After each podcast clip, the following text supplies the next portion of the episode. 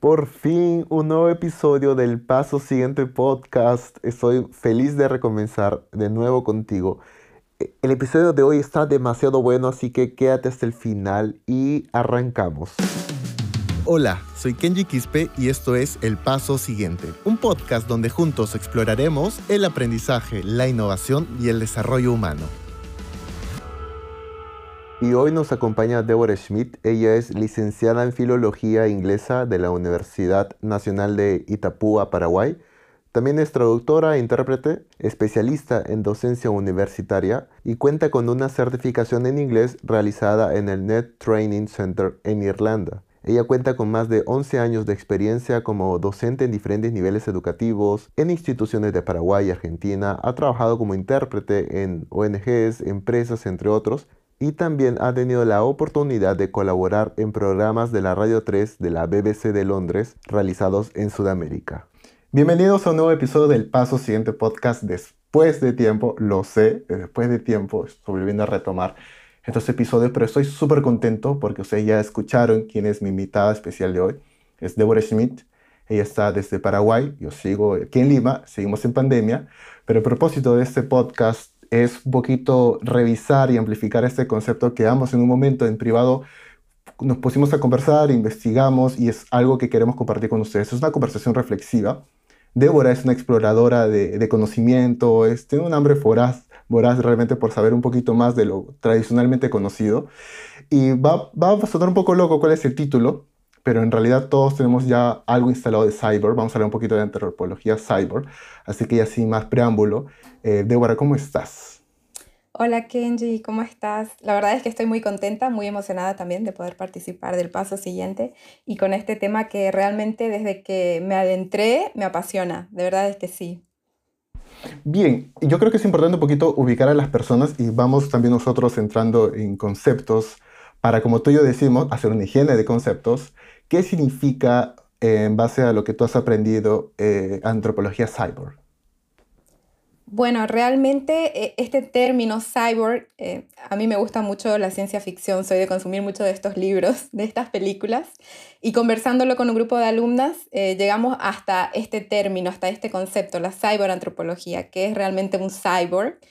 Y bueno, más allá de los libros, más allá de la ciencia ficción, nos dimos cuenta, llegando a esta ciencia, de que en realidad todos somos cyborgs. Y, bueno, desglosando un poquito este concepto, justamente eh, adentrándonos un poquito en lo que es este concepto, es interesante que la antropología, que es una ciencia que, bueno, eh, muchos de nosotros seguramente ya tenemos alguna noción de lo que es, pero es el estudio básicamente de, de los aspectos físicos, sociales, del ser humano, es el estudio de la cultura, de la evolución del ser humano a lo largo de la historia y a su vez involucra varias ramas, se ramifica bastante porque, bueno, el estudio de los seres humanos no puede ser un estudio simple, es bastante complejo. Y de ahí nos vamos a lo que es cyber. Y este término es interesante también que surgió a raíz de la exploración espacial, cómo se iban creando diferentes artefactos y accesorios para poder incorporarlos a, a los astronautas para que ellos se pudieran adaptar a un nuevo ambiente, a una nueva situación. Entonces, de ahí se genera este concepto de cyberantropología, la interacción entre humanos y tecnología.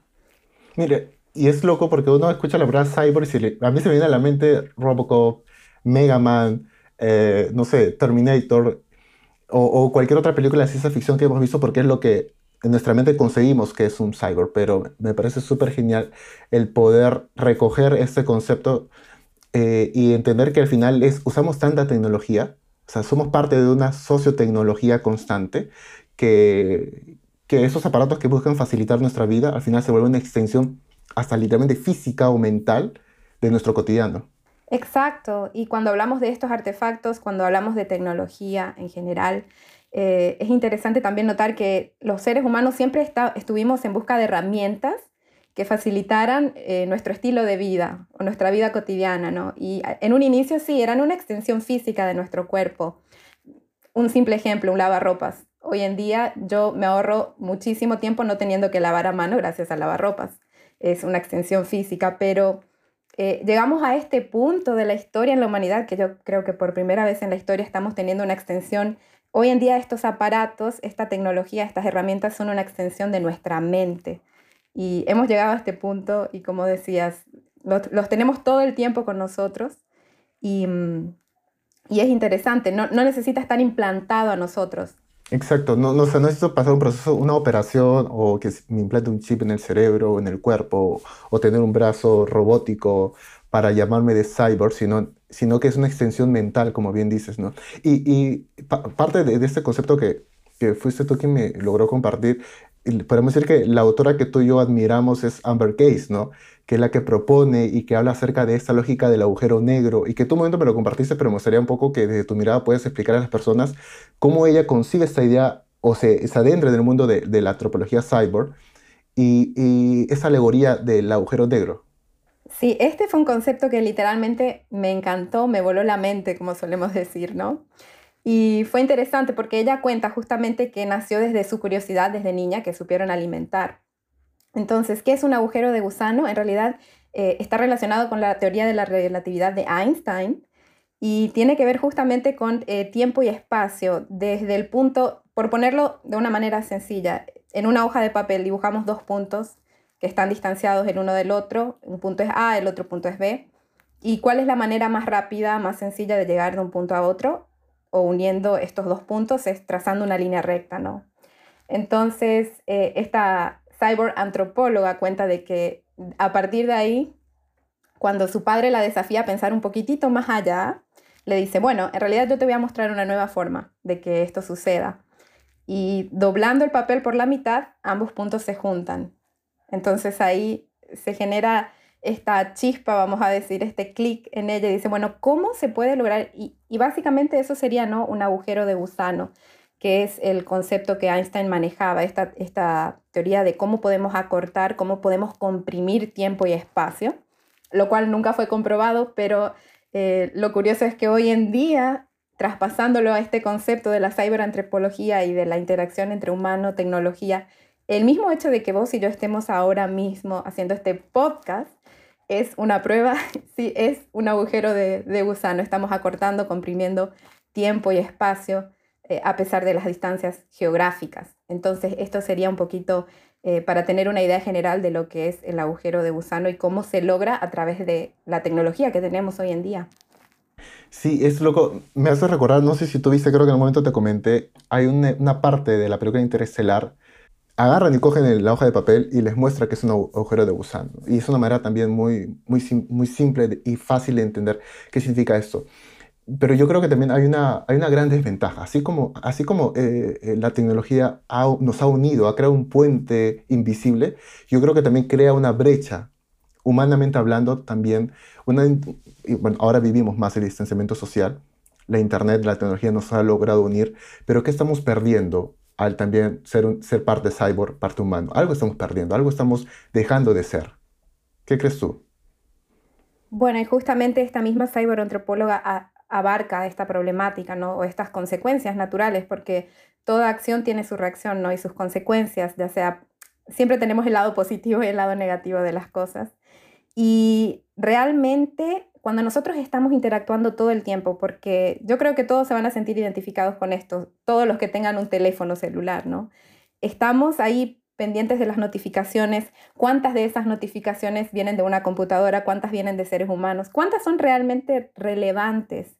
Y a lo que íbamos con el uso de la tecnología es que en un principio el propósito inicial de la tecnología era ahorrarnos tiempo, eh, salvarnos ese tiempo para poder aprovechar y cultivar nuestras aptitudes más humanas, nuestro lado humano. Eh, pero hoy en día, eh, y me gustó mucho también esta, esta alegoría de que la tecnología es como un gas. Si tenemos algún tiempito libre, lo va llenando, ¿no? Estoy, aburrido, ¿qué hago? Agarro el celular. Em, pero acá vamos a otro concepto que a mí me encanta muchísimo. De repente eh, es algo que me voy a ir mucho más atrás en la historia, y es que en el renacentismo, a mí me encanta mucho estudiar sobre la época renacentista porque era una época en la cual eh, los seres humanos no se limitaban a un solo campo del saber, experimentaban, eh, tomaban ese tiempo para la autocreación, para la autorreflexión. Eh, y, y fue, sabemos que fue una época del auge artístico, literario, tecnológico, Entonces, hoy en día lo que nos está robando un poquito esta interacción desmesurada, podríamos decir, con la tecnología, es ese momento de la autocreación, de la autorreflexión, porque todo el tiempo estamos recibiendo em, impulsos externos, vamos a decir, o inputs.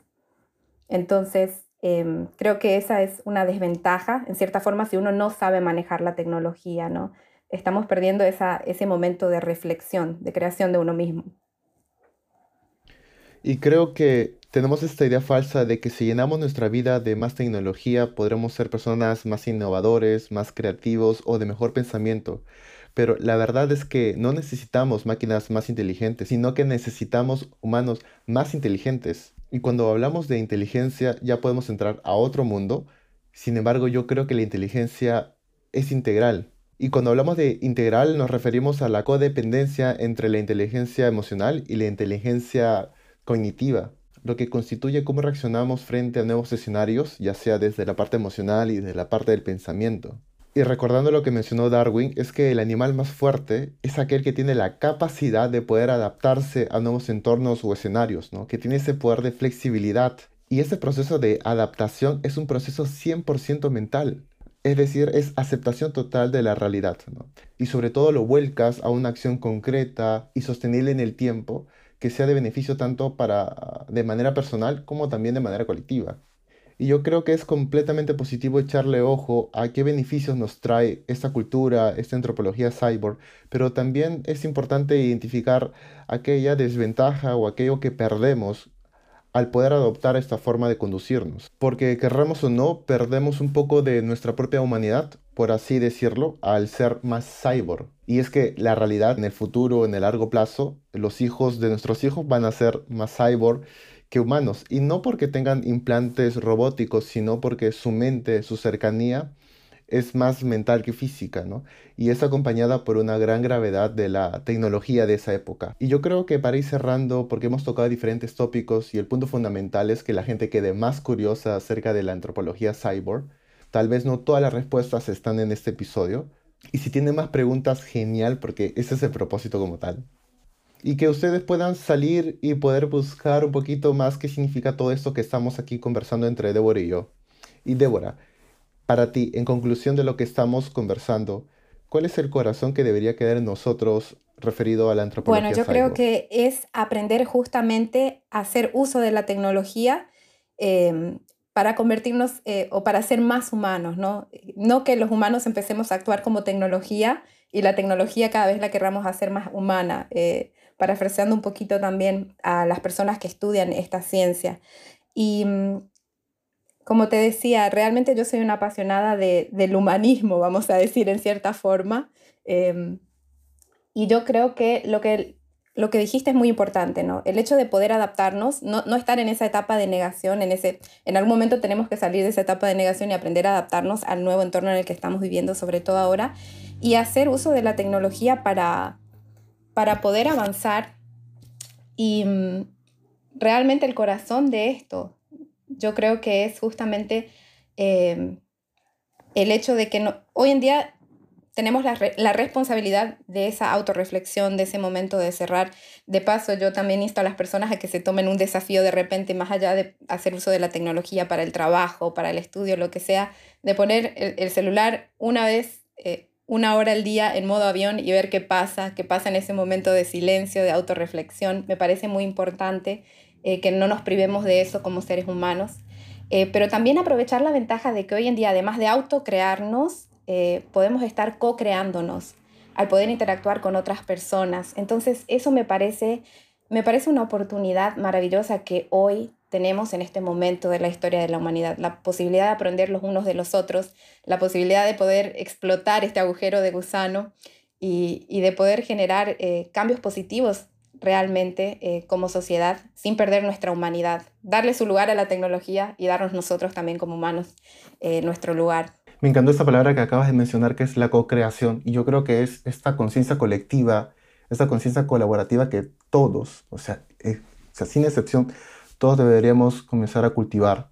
Y que tal vez el resultado no lo podamos saber nosotros, pero posiblemente sí nuestra generación, o tener esa satisfacción de ir creando esta idea de que podemos co-crear algo más allá, no solamente de una relación vincular a través de una pantalla, sino algo mucho más grande.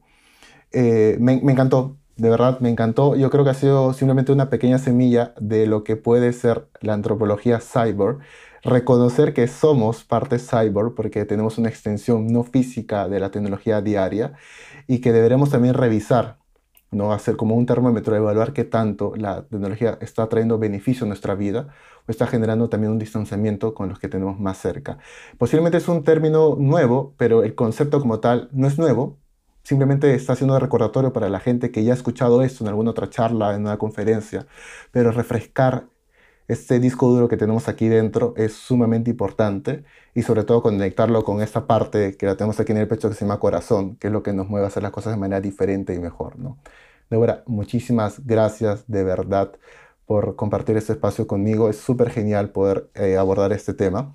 Y no sé si quisieras compartir algo o mencionar a la gente también que está interesada un poquito en saber acerca más de esto, dónde te pueden encontrar. Sí, en realidad, bueno, eh, como lo, eh, como lo mencionaste al inicio, yo soy educadora, no soy una cyberantropóloga. Me encantaría que eso sea mi segunda carrera, lo voy a pensar. Em, pero bueno, me pueden encontrar en las redes sociales. Eh, desde que empezó la pandemia empecé a, usarla un a usarlas un poquito más. ya, exacto, me volví más cyber de lo que hubiera imaginado en este corto periodo de tiempo. Así que me pueden encontrar así con mi nombre, Deborah Schmidt. Y bueno, me encanta, a mí me encanta conversar de estos temas, realmente lo sigo investigando, eh, sigo adentrándome un poquito más en todas las aristas porque es un tema bastante complejo, como ya lo habíamos mencionado, porque los seres humanos somos así.